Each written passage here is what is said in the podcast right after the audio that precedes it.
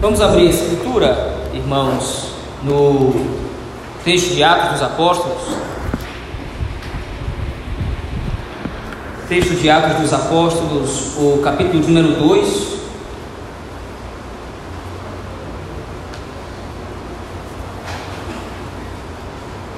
A graça do Senhor, nós vamos meditar nos versículos 14 ao versículo 36.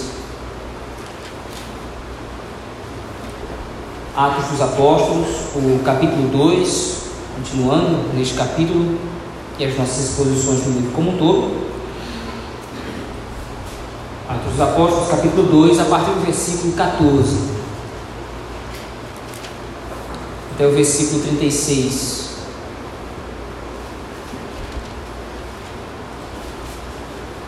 Se nos diz o texto da palavra do Senhor. Então se levantou Pedro com os onze e erguendo a voz, advertiu-os nestes termos: Varões judeus e todos os habitantes de Jerusalém, tomai conhecimento disto e atentai nas minhas palavras. Estes homens não estão embriagados, como vim dispensando, sendo esta a terceira hora do dia. Mas o que ocorre é o que foi dito por intermédio do profeta Joel. E acontecerá nos últimos dias, diz o Senhor, que derramarei do meu espírito sobre toda a carne. Vossos filhos e vossas filhas profetizarão, vossos jovens terão visões, e sonharão os vossos velhos. Até sobre os meus servos e sobre as minhas servas derramarei do meu espírito naqueles dias, e profetizarão. Mostrarei prodígios em cima no céu, e sinais embaixo na terra: sangue, fogo e vapor de fumaça. O sol se converterá em trevas e a lua em sangue, antes que venha o grande e glorioso dia do Senhor.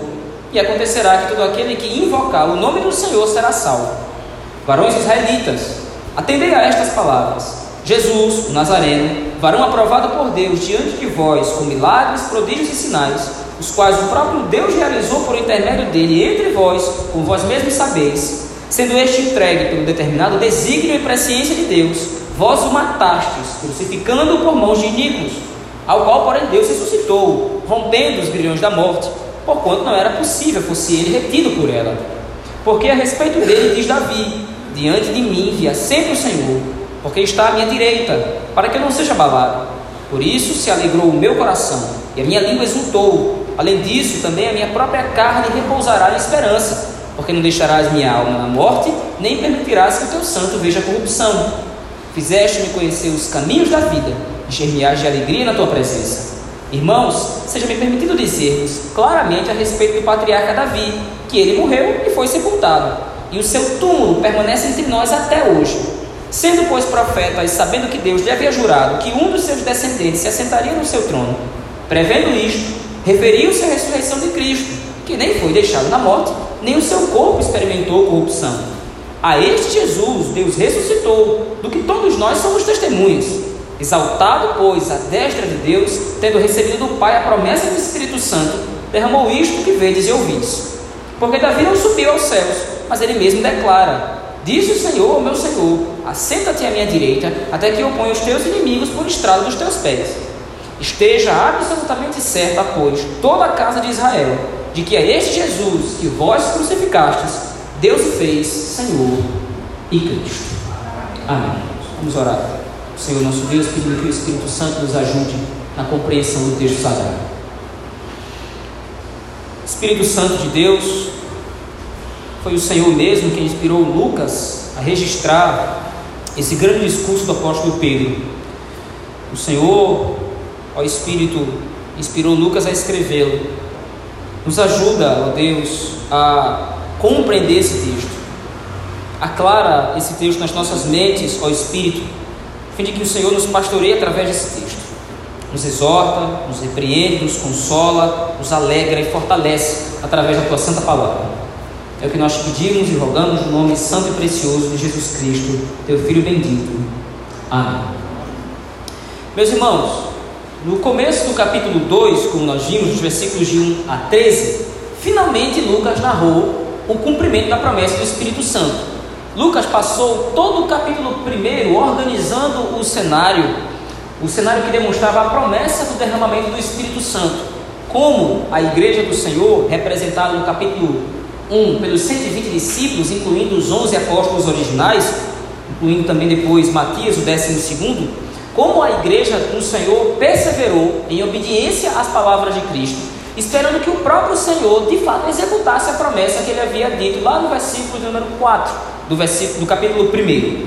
Então, no capítulo 2, versículos de 1 a 13, finalmente o Espírito desceu dos céus, ele foi, a promessa de Cristo foi cumprida, e os discípulos receberam o enchimento do Espírito Santo. O poder do Espírito caiu sobre os 120 que estavam reunidos no cenáculo, e uma das evidências de que o Espírito de fato havia descido, de que a promessa de fato havia sido cumprida, foi que os discípulos começaram a falar novos idiomas, eles começaram a falar novas línguas, línguas desconhecidas pelos próprios discípulos, mas que eram reconhecidas pela multidão que estava fora do cenáculo. A multidão ouviu aquelas pessoas falando novos idiomas e houve então grande curiosidade. Lá no versículo 13, inclusive, veja aí no texto, por favor, no capítulo 2, algumas pessoas na multidão estavam zombando dos 120. Alguns perguntavam: o que está acontecendo? Por que, que essas pessoas estão falando novos idiomas? E outros, versículo 13 diz aí, outros, porém, zombando, diziam: estão embriagados. O certo era que a multidão do lado de fora não sabia o que estava acontecendo, ou pelo menos ainda não sabia, não tinha conhecimento do que estava ocorrendo ali com os 120. Então, agora, a partir do versículo 14 até o versículo 36, Lucas registra a fala do apóstolo Pedro. Pedro, como você vê aí no versículo 14, se levanta junto com os 11 apóstolos, o colégio apostólico total agora, os 12 discípulos e erguendo a voz, adverte as multidões. Pedro vai dividir esse sermão, essa explicação, em duas partes. Do versículo 14 até o versículo 21, Pedro vai demonstrar que o que estava acontecendo ali, agora, naquele momento, era o cumprimento de uma profecia do Antigo Testamento. Profecia que, inclusive, nós lemos ao longo do texto, ao longo do culto, aliás. A profecia de Joel, no capítulo 2. Do versículo 22 até o final, no versículo 36, Pedro vai demonstrar que o cumprimento dessa profecia, por sua vez, apontava para a glorificação de Jesus Cristo, sendo Cristo o motivo de Deus o Pai ter derramado o Espírito Santo. Veja aí então, por favor, a primeira parte, como já começamos no versículo 14. Lucas registra que Pedro, juntamente com os onze apóstolos, está advertindo as multidões. A palavra que Lucas usa aí para advertir é de fato a palavra admoestar. É como se Pedro de fato agora estivesse dando um carão ou uma bronca na multidão. A multidão ignorante não sabia o que estava acontecendo e agora estava zombando. E por isso Pedro se levanta para defender o que estava acontecendo. Toda aquela ocorrência, aqueles milagres, aqueles sinais, não era fruto da embriaguez dos homens. Eles não estavam bêbados, eles não estavam confusos, mas o que estava acontecendo era uma obra divina, como ele começa a colocar agora aí, a partir do versículo 15. Pedro diz que seria inclusive ridículo aqueles homens estarem bêbados ou embriagados, porque era a hora terceira do dia, aproximadamente 9 horas da manhã. E na cultura de Israel, estar embriagado nesse horário do dia, qualquer horário do dia naturalmente, mas especificamente nesse horário, era muito vergonhoso. Os discípulos não fariam isso não trariam esse tipo de vergonha a Cristo, à igreja, pelo contrário, como ele diz aí, no versículo 16, o que ocorre claramente é o que foi dito por intermédio do profeta Joel. Então Pedro cita literalmente o texto que nós lemos lá no capítulo 12. Ele diz que Joel havia profetizado que nos últimos dias o Senhor derramaria o seu espírito sobre toda a carne. Como nós vimos lá no começo, Joel é um profeta responsável e se levanta a Israel como profeta do Senhor para chamar o povo de Israel ao arrependimento. Mas Joel pregou uma palavra de juízo para Israel.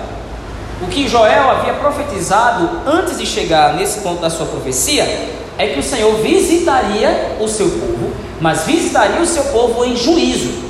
O povo de Israel havia pecado contra o Senhor, o povo de Israel havia abandonado os mandamentos do Senhor, e por causa disso, agora Deus visitaria o seu povo para disciplinar o seu povo. Mas, depois de todo o derramamento da ira do Senhor, depois que o Senhor executasse toda a sua justiça, toda a sua disciplina sobre o seu povo, o próprio Deus se encarregaria de restaurar o povo de Israel. E para isso, então, como cita o texto, ele derramaria o seu espírito. E ele derramaria o Espírito Santo de maneira tal que não haveria distinção. Veja aí, por exemplo, no versículo 17: não haveria nenhum tipo de distinção entre o povo.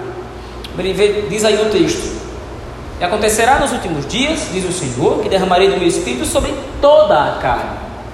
Não vai haver nenhum tipo de acepção, não vai haver nenhum tipo de diferenciação ou de distinção entre o povo de Israel. O Espírito vai ser derramado sobre os filhos e as filhas, sobre os velhos e os jovens, sobre os servos e as servas. Inclusive, todas essas pessoas receberiam sinais e prodígios, eles profetizariam, teriam visões, essas pessoas seriam capazes de diversos sinais, diversos prodígios. Mas no versículo 21 é que guarda a grande promessa de restauração. Veja aí, por favor. Segundo Pedro está citando lá do profeta Joel, quando o Senhor derramasse o seu espírito, todo aquele que invocasse o nome do Senhor seria salvo. A grande promessa do derramamento do espírito não é simplesmente uma promessa de demonstração de milagres. Quando o Espírito fosse derramado sobre a igreja, o objetivo do Espírito Santo não seria simplesmente fazer a igreja realizar milagres, sinais ou coisas poderosas. O objetivo principal, ou um dos objetivos do derramamento do Espírito Santo, é trazer pecadores ao arrependimento, como vai acontecer a partir do versículo 37, quando, for, quando virmos ele no domingo que vem. O Espírito Santo seria derramado sobre Israel, como Pedro está dizendo aqui, para que pecadores fossem chamados à salvação. O Espírito Santo daria poder aos indivíduos, restauraria o coração dos indivíduos, para que esses indivíduos, reconhecendo seus pecados, pudessem invocar o nome do Senhor e o Senhor então os salvaria. Era exatamente o que estava acontecendo agora, como Pedro está explicando, naquele momento, naquele dia do Pentecostes o Espírito desceu sobre os 120, confirmando que Cristo Jesus havia morrido, havia perdoado os seus pecados, e a demonstração do Evangelho agora não estava também sendo mais restrita a Israel. Lembra no começo, lá no capítulo 24 de Lucas, do Evangelho de Lucas, e no capítulo 1, o Senhor Jesus Cristo advertiu os seus discípulos dizendo: Olha, permaneçam em Jerusalém, fiquem aqui, até que do alto vocês sejam revestidos de poder. Mas quando vocês forem revestidos de poder, ele diz lá no versículo 8 do capítulo 1 aqui de Atos, vocês vão sair pelo mundo, vocês vão percorrer Jerusalém, Judéia, Samaria, e vocês vão percorrer os confins da terra, pregando o evangelho do reino, anunciando a salvação. O derramamento do Espírito consiste exatamente nisso. O Espírito não foi dado à igreja para outra finalidade, o Espírito não foi dado à igreja com o objetivo de a igreja ter algum tipo de sensação maravilhosa. Como infelizmente hoje é a concepção de muitos crentes. Tudo para, que, para o qual o Espírito Santo serve é fazer os crentes terem visões, terem sonhos, terem revelações ou coisa do gênero. Essa nunca foi a preocupação principal do Espírito Santo no dia de Pentecostes, como não é a preocupação principal do Espírito Santo hoje. A preocupação do Espírito não é fazer você ter visões aleatórias, a preocupação do Espírito Santo não é simplesmente fazer você ter experiências espirituais outras. A preocupação do Espírito Santo é fazer com que o seu coração seja restaurado diante de Deus, para que você possa invocar o nome do Senhor e então ser salvo. Se o Espírito Santo não agir no seu coração, trazendo você ao arrependimento, se o Espírito Santo não agir no seu coração, restaurando você, dando a você a visão da sua condição de pecado e de condenação diante do Senhor, você vai continuar nessa condição. Os 120 começaram a falar novas línguas, os 120 discípulos, no dia de Pentecostes, começaram a falar novos idiomas, como uma evidência de que o Espírito Santo estava sendo derramado e que a operação da publicação e pregação do Evangelho começaria. As multidões estavam fora do recinto agora, todas preocupadas. O que é que isso significa?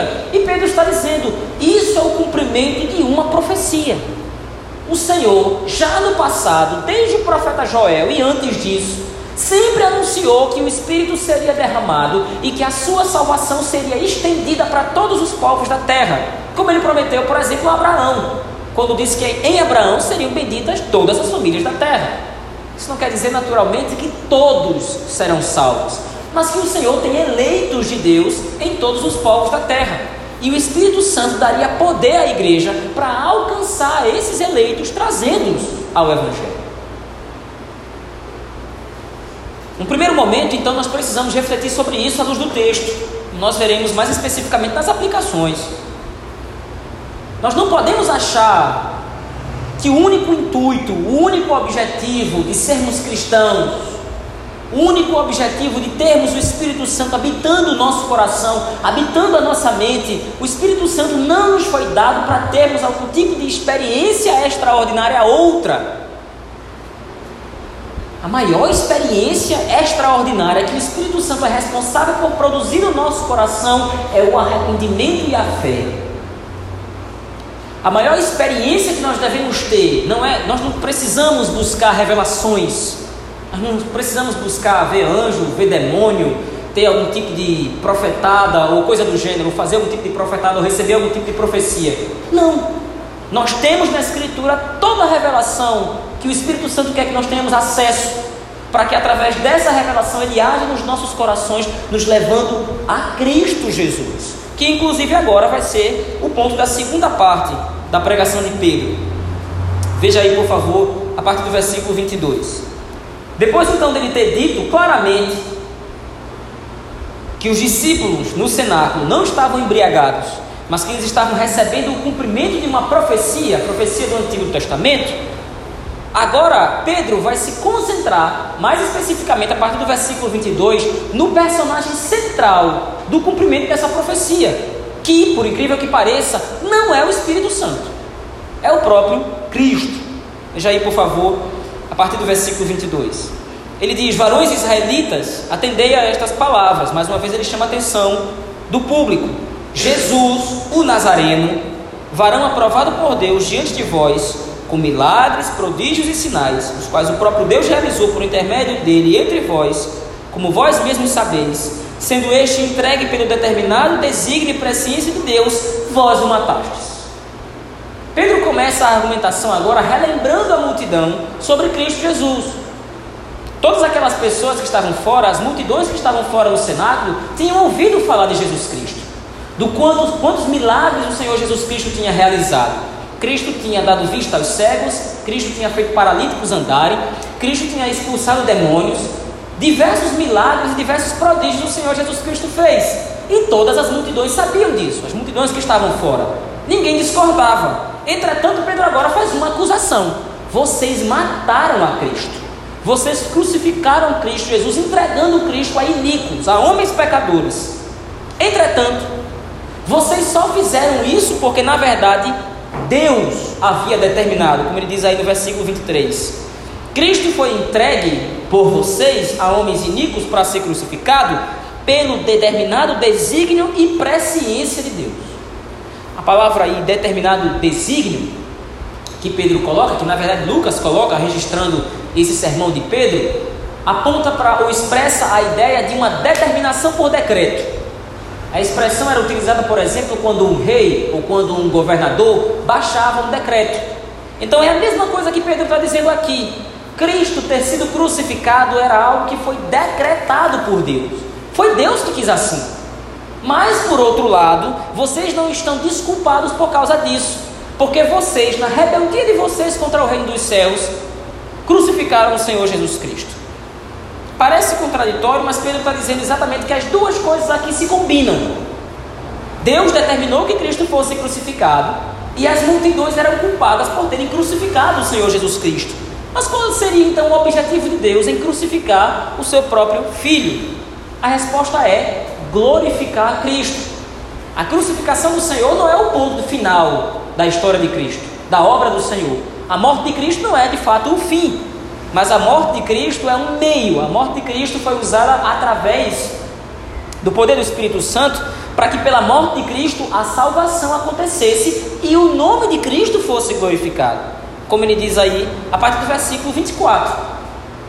Cristo foi crucificado, entregue por pecadores, isso estava decretado por Deus, e inclusive Deus demonstra isso quando ressuscitou a Cristo. Veja aí o versículo 24 ao qual, porém, Deus ressuscitou, rompendo os grilhões da morte, porquanto não era possível fosse ele retido por ela. E aí então Pedro agora vai citar o Salmo de número 16 como uma confirmação disso. A ressurreição de Cristo, assim como a profecia de Joel, já estava registrada desde o Antigo Testamento. O intuito da ressurreição de Cristo é exatamente demonstrar que ele era o filho de Davi, como ele vai dizer lá no versículo 34 e 35. A partir do versículo 29, Pedro continua na sua defesa, dizendo: Irmãos, seja-me permitido dizer-vos claramente a respeito do patriarca Davi. Ele morreu e foi sepultado. A profecia de Davi, do Salmo 16, quando ele diz que não deixarás, versículo 27, não é? Não deixarás minha alma na morte, nem permitirás que o teu santo veja corrupção. Isso era uma profecia que Davi estava escrevendo no Salmo 16. Só que essa profecia naturalmente não falava de Davi. E qual era a prova disso? Davi havia morrido. Davi morreu e todos podiam visitar o túmulo de Davi. Entretanto, em relação a Cristo, aconteceu exatamente o contrário. Deus o ressuscitou. O corpo de Cristo não foi deixado na morte, nem viu corrupção. Cristo Jesus é o filho de Davi. Cristo Jesus é o rei prometido da linhagem de Davi. E no versículo 32 ele complementa: A este Jesus Deus ressuscitou, do qual nós somos testemunhas. Se vocês não acreditam na ressurreição de Cristo, nós somos testemunhas. Nós vimos o Cristo ressurreto. A ressurreição de Cristo não é a história da carochinha. A ressurreição de Cristo não é uma lenda, não é um mito. Nós vimos o Cristo ressurreto. João vai dizer na sua primeira carta que eles não somente viram, mas eles tocaram no Cristo ressuscitado. E a ressurreição de Cristo, como disse anteriormente, apontava diretamente para a sua glorificação. Mas isso tudo agora demonstra um problema grave. Como diz aí a partir do versículo 33. O centro da profecia de Joel era apontar para a vinda de Cristo. Quando Cristo viesse, quando o Messias aparecesse na história, então o próprio Espírito Santo seria derramado. O Espírito Santo aponta, ou o Espírito Santo é um sinal de que Cristo está glorificado. Por exemplo, no Evangelho de João, no capítulo 4, quando Cristo está discutindo com seus discípulos, aliás, no capítulo 16, quando Cristo está discutindo com seus discípulos, dizendo que o Consolador viria, o próprio Cristo diz: Olha, eu não posso não ir aos céus. Se eu não subir, o Espírito Santo não vai descer. A vinda de Cristo e o derramamento do Espírito são um único evento. E o Espírito Santo aponta para a glorificação do Senhor Jesus Cristo. Mas, como disse anteriormente, isso gera um problema. Se as multidões que estão ouvindo o discurso de Pedro haviam crucificado a Cristo, entregando Cristo para ser crucificado por mãos de iníquos, e Cristo agora estava ressuscitado pelo poder do Pai, isso significa agora que as multidões correm grande perigo. Porque a promessa é de que quando Cristo for ressuscitado, quando Cristo for glorificado, ele vai se assentar à direita da majestade e ele vai ter todos os seus inimigos debaixo dos seus pés. Veja aí no versículo 34. Ele diz: Olha, Davi não subiu para os céus. Mas ele mesmo declara: Disse o Senhor ao meu Senhor, Salmo 110, que inclusive nós lemos no começo do culto. Disse o Senhor ao meu Senhor: Assenta-te à minha direita, até que eu ponha os teus inimigos por estrado dos teus pés. O fato de Cristo estar glorificado agora é confirmado pela descida do Espírito Santo. E a descida do Espírito Santo, por sua vez, também é uma ameaça contra aquelas multidões. Eles estavam agora diante de uma multidão que estava proclamando o Evangelho de Cristo. Ora, mas que Cristo? O Cristo que estava glorificado, assentado à direita da majestade, governando absolutamente a tudo e a todos. Cristo não era agora, não deveria mais ser visto como vítima de um assassinato. Cristo não é mais agora aquele que foi vítima da traição dos homens. Cristo não é mais agora aquele servo do Senhor humilhado, com as costas rasgadas, com a testa sangrando pelos cravos da coroa de espinhos. Cristo agora é o Rei Todo-Poderoso que se assenta à direita do Pai. Cristo é agora aquele que comanda todos os exércitos do Senhor. E isso agora é uma ameaça. Como nós vimos no capítulo, no versículo 14, Lucas registra que Pedro está advertindo as multidões a grande notícia do Evangelho, segundo Pedro, nesse texto, a grande mensagem do Evangelho não é uma mensagem agradável aos ouvidos. Venha, eu vou lhe dar casa, carro, eu vou melhorar a sua vida, eu vou lhe dar um bom casamento, eu vou dar tudo o que você deseja. A mensagem do Evangelho, na verdade, é uma mensagem ameaçadora. A mensagem do Evangelho, segundo Pedro está interpretando aqui, é uma mensagem agora terrível, inclusive, para os inimigos do Senhor. O Espírito Santo está dando poder à igreja, conforme o derramamento que Pedro havia já explicado anteriormente. O Espírito Santo foi derramado para dar poder à igreja, para testificar que Cristo está glorificado, sentado à direita do Pai e vai voltar para destruir todos os seus adversários, todos os seus inimigos. E agora Pedro, no versículo 36, conclui o seu sermão exatamente com outra ameaça. Veja aí, por favor. Ele conclui categoricamente o versículo 36 dizendo exatamente isso. Esteja absolutamente certa, pois toda a casa de Israel, de que a este Jesus que vós crucificastes, a este Jesus que vocês humilharam, a este Jesus que vocês colocaram uma coroa de, espinhos nele, que vocês chicotearam, bateram, agrediram, cuspiram na face, a este Jesus que vocês crucificaram, Deus o fez Senhor e Cristo. A este Jesus que vocês escorraçaram, ele só passou por todas essas coisas porque estava determinado por Deus. O caminho de Cristo não era a cruz. O final do caminho de Cristo não era a cruz. O final do caminho de Cristo não era a humilhação. O final do caminho de Cristo era a glorificação e a publicação do seu nome como todo sobre todo nome, pelo qual importa que as pessoas sejam salvas. Em outras palavras, o que Pedro está dizendo aqui é simplesmente: ou vocês se submetem a Cristo, ou vocês reconhecem a Cristo como Senhor, ou vocês devotam a Cristo toda a fé e confiança de que Ele é o único capaz de livrar vocês da ira dele mesmo, ou vocês vão ser destruídos por Ele. A mensagem do Evangelho, diferentemente do que nós ouvimos por aí, meus irmãos, a mensagem do Evangelho consiste na publicação da glória de Deus em Cristo Jesus pelo poder e obra do Espírito Santo. E a mensagem do Evangelho é terrível de ouvir para o ímpio, para o homem natural. Porque a mensagem do Evangelho consiste na exaltação de Cristo. O que os homens desse mundo, o que os ímpios lá fora querem é viver de acordo com a sua própria vontade, viver de acordo com, a sua, com seus próprios desejos. Mas o que Pedro está alertando aqui, o que Pedro está dizendo nesse texto registrado por Lucas, é que todo domínio pertence a Cristo.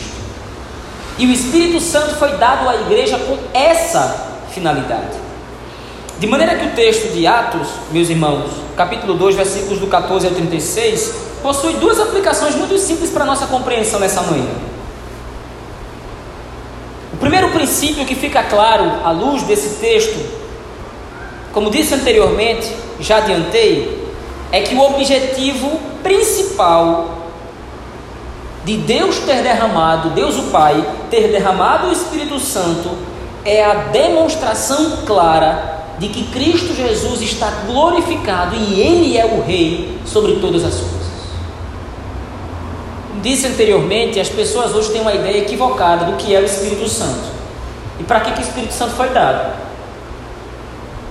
A dimensão que as pessoas muitas vezes têm é que o Espírito Santo foi dado para que a gente fale línguas, para que a gente tenha visões, inclusive nós reformados, nós cremos que os dons cessaram.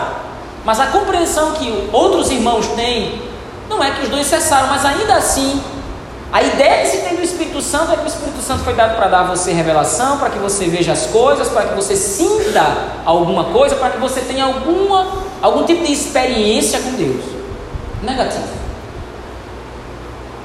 O objetivo principal do Espírito Santo nesse mundo é glorificar Cristo, ou demonstrar pelo menos que Cristo Jesus já está glorificado. Se você tem algum tipo de resistência a essa perspectiva ou a essa informação, você precisa orar para que o Espírito Santo realmente haja no seu coração.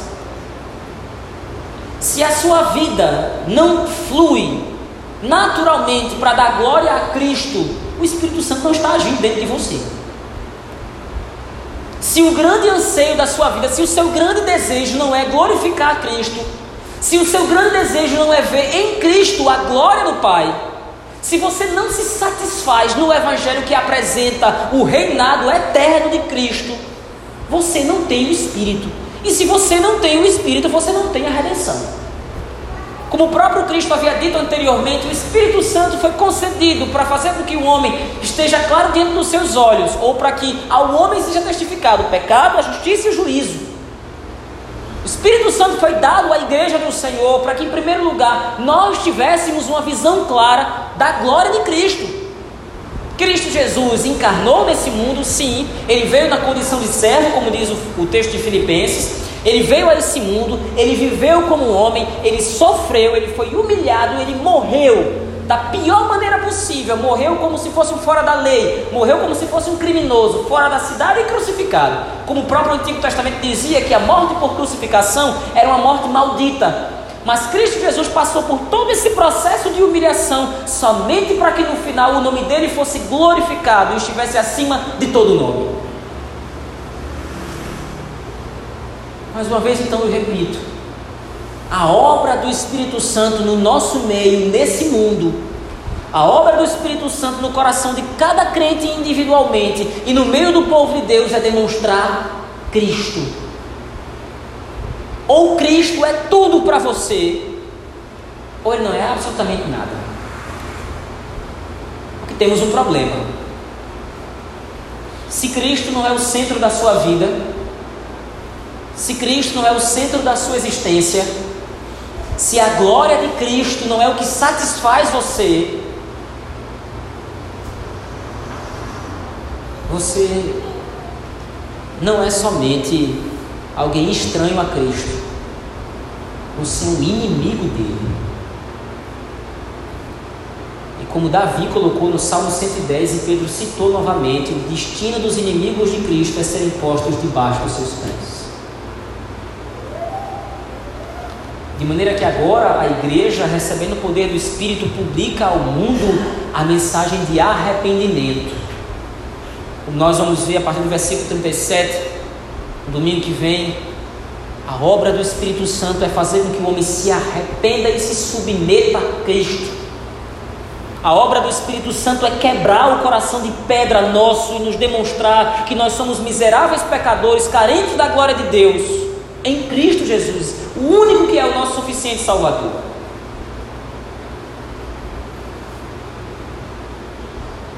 Em segundo lugar, meus irmãos,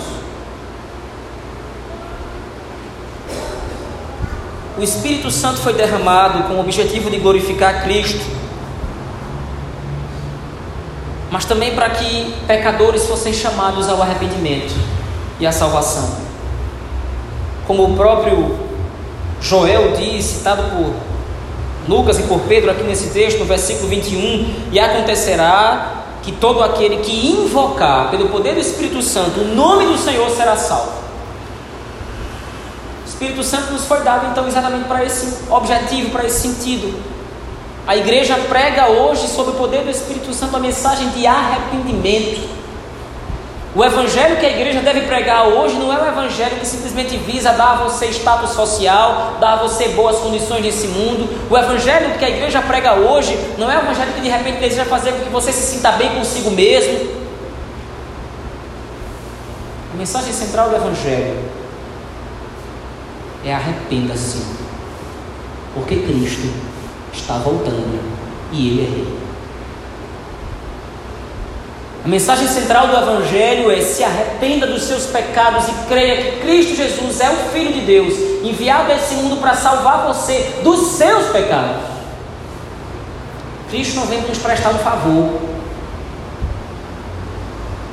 Cristo não vem fazer algum tipo. Cristo não vem dar um jeitinho brasileiro na nossa vida.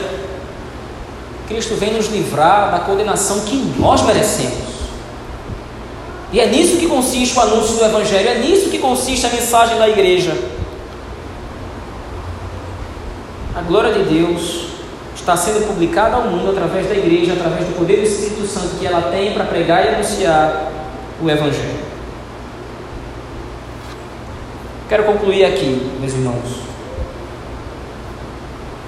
Quando o Espírito Santo desceu sobre os 120. O que o Espírito Santo fez foi dar todo o poder à igreja, todo o poder que a igreja necessita para confirmar e para ser testemunha da ressurreição e glorificação do Filho de Deus. Nós temos o Espírito Santo hoje dentro de nós, ele está no nosso meio. E o que o Espírito Santo está fazendo conosco aqui, hoje, agora, nesse momento, é nos demonstrar Cristo.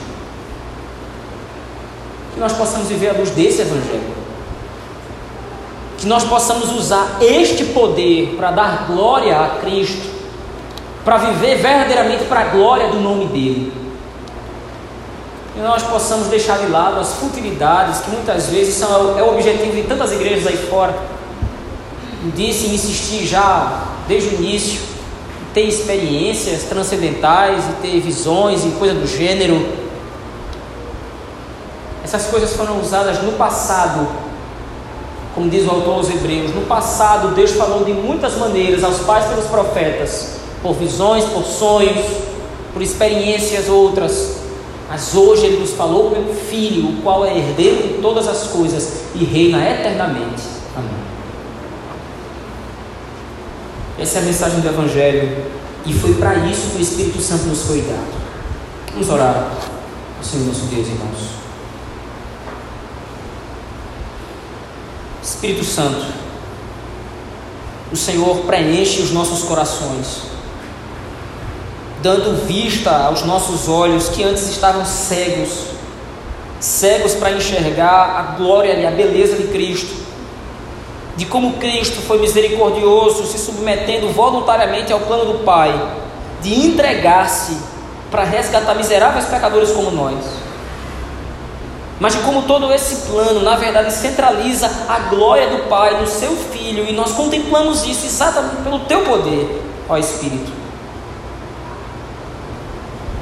O Senhor nos foi dado para que nós também pudéssemos declarar essa mesma verdade, a verdade de que Cristo está sentado à direita da majestade, onde há de vir para julgar vivos e mortos.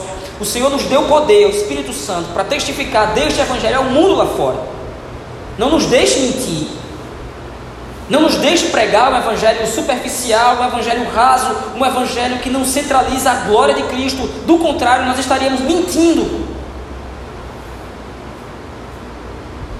Mas nos dá poder de ser fiéis ao evangelho genuíno e verdadeiro da glória de Cristo nos dá poder de sermos testemunhas fiéis de que o Senhor ressuscitou dos mortos ao terceiro dia, subiu ao céu, está sentado à mão direita da majestade, de onde governa a tudo e a todos, colocando seus inimigos debaixo de seus pés. Dá poder à tua igreja, Senhor. Dá poder à tua igreja, ao Espírito. É assim que nós oramos. Em nome de Jesus Cristo, teu Filho. Amém.